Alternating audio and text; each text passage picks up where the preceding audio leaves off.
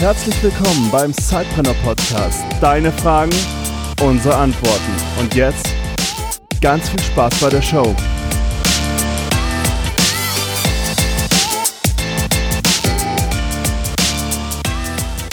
Ja, hallo liebe Sidepreneur, heute wieder mit einer Folge von Eure Fragen, unsere Antworten im Sidepreneur Podcast. Und wir haben eine Frage von Emanuel gekriegt. Und Emanuel hat uns gefragt, wie finde ich einen Investor für mein Startup? Ich habe das Gefühl, dass Investoren von nebenberuflichen Gründern nicht gerade begeistert sind. Kannst du das so unterstreichen, Felix? Ja, das kann ich absolut aus meiner Erfahrung unterstreichen. Und das ist auch nachvollziehbar, dass ähm, Investoren ähm, das nicht wollen, weil sie ja wirklich mit vollem Geld und vollem Risiko voll von, deinem, von deiner Idee abhängig sind und du in dem Moment das aber nicht bist, weil du noch dein, dein Sicherheitspolster hast. Das, das würde ich auch nicht mögen, wenn ich Geld investieren würde. Auf der anderen Seite ähm, ist ein Side-Business aber sehr gut geeignet, um ein Geschäft zu starten, ein Business zu starten, was später richtig groß werden kann. Es gibt verschiedene, aus meiner Sicht verschiedene Arten von Side-Businesses, ähm, die auch ein bisschen abhängig davon sind, welche Motivation ich da verfolge. Ich kenne zum Beispiel wirklich super viele Leute, die das einfach nebenher machen wollen, ein zweites Standbein, die einfach ein zweites Einkommen haben wollen, die ein bisschen unabhängiger sein wollen von ihrem Hauptjob, die auch einfach eine, eine ganz andere Richtung mal verfolgen wollen, aber die jetzt nicht vorhaben, irgendwie in zwei Monaten fünf Millionen Kunden zu haben. Auf der anderen Seite, und das sind auch Geschichten, die ich im Vier-Stunden-Startup gezeigt habe, gibt es auch wirklich die richtig, richtig, richtig großen Ideen, die so klein angefangen haben. Ähm, vielleicht kennen viele von euch das Magazin T3N. Ähm, super, super populär mittlerweile. Das hat auch als Zeitbusiness angefangen. Das waren Studenten. Oder, Oder auch internationale Beispiele. Twitter zum Beispiel. Mega viele. Twitter, ja. Twitter, ein Side-Business. Groupon, ein Side-Business. Ja. Also da sieht man mal, was sich daraus entwickeln kann. Ähm, aber es ist halt als Side-Business gestartet worden. Genau, oder die Jungs von deinbus.de, die ähm, dafür verantwortlich sind, dass es diese Fernbusbranche, wie wir sie heute kennen, mit Flixbus etc., dass es die gibt, die sind halt auch nebenbei gestartet. Ähm, das heißt also, es gibt ganz, ganz große Ideen oder Ideen, die am Ende ganz, ganz groß werden können, die ich aber trotzdem nebenbei anfange.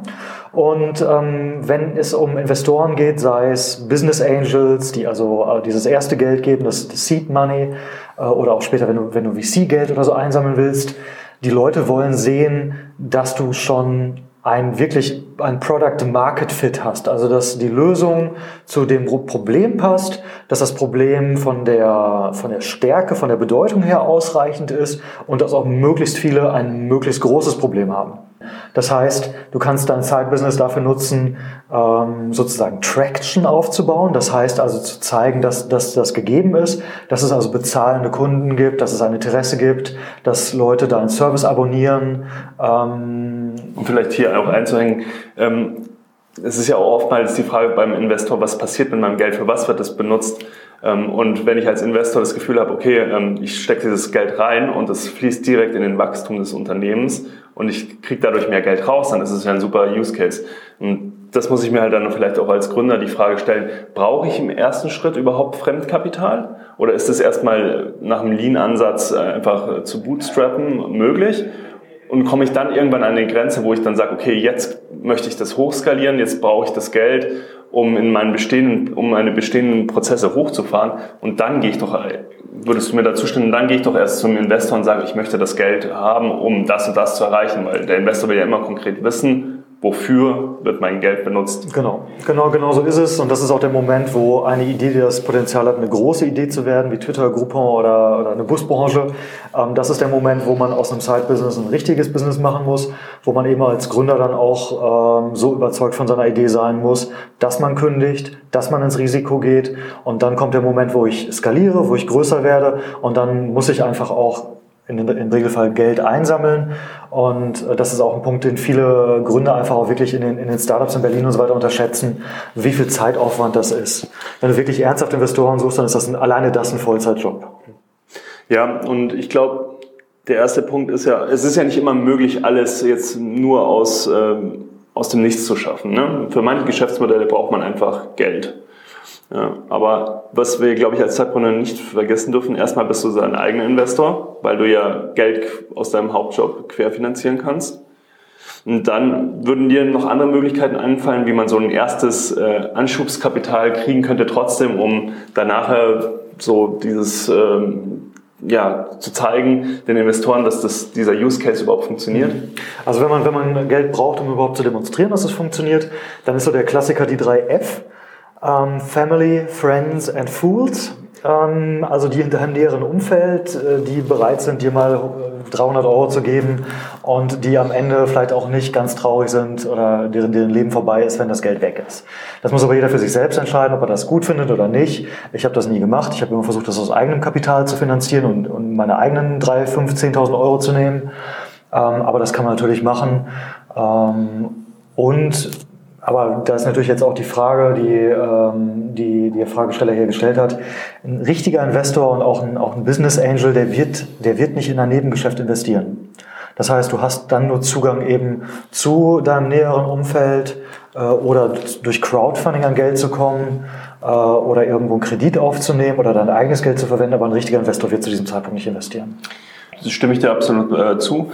Der ähm, Punkt, der aber vielleicht ganz interessant ist, wenn du diesen ganzen Prozess vor dem Investor durchlaufen hast, dann hat ja nicht nur der Investor die Sicherheit, dass du da voll Bock drauf hast auf das Thema und äh, die Vision hast, das groß zu machen, sondern ähm, du hast durch deine Vorarbeit und äh, vielleicht auch deine Marktprüfung etc. Ähm, schon die ersten Interessenten abgeklopft und weißt, es gibt ein Interesse für dein Produkt, für deine Dienstleistung und kannst dann auch ähm, ohne Probleme zu sagen, okay, du machst es aus deinem Side-Business ein Hauptbusiness, gehst all in. Mhm. Ähm, und ähm, ja, wir haben das ja in vielen Zeitpreneur-Podcasts auch schon gehört von ähm, erfolgreichen Zeitpreneuren, die dann das in ein Hauptbusiness übergeführt haben. dass was kann dir in Deutschland auch Schlimmes passieren? Also klar, du kannst äh, arbeitslos werden und äh, auf staatliche Hilfe angewiesen sein, aber es gibt eine Hilfe und du fällst in Deutschland relativ weich im Vergleich zu, zum Beispiel zu den USA oder so. Also traut euch, geht da raus und äh, gerade wenn man diesen, diesen Ablauf mal nimmt, dass man zuerst mit dem Side-Business startet und dann an einem gewissen ähm, Punkt sagt, man möchte jetzt äh, wirklich in die Vollen gehen, ähm, dann ist vielleicht ähm, auch das Risiko überschaubarer. Also ich würde sagen, wenn, wenn das Risiko überschaubar ist, dann macht den Schritt. Ja. ja. ja gut, dann würde ich sagen, haben wir die Frage heute hoffentlich auch äh, zu eurer Zufriedenheit beantwortet und freuen uns auf viele weitere Fragen. Bis zum nächsten Mal. Bis zum nächsten Mal. Du hast auch eine Frage? Dann stell sie uns. Schreib uns eine Mail an info@zeitpreneur.de.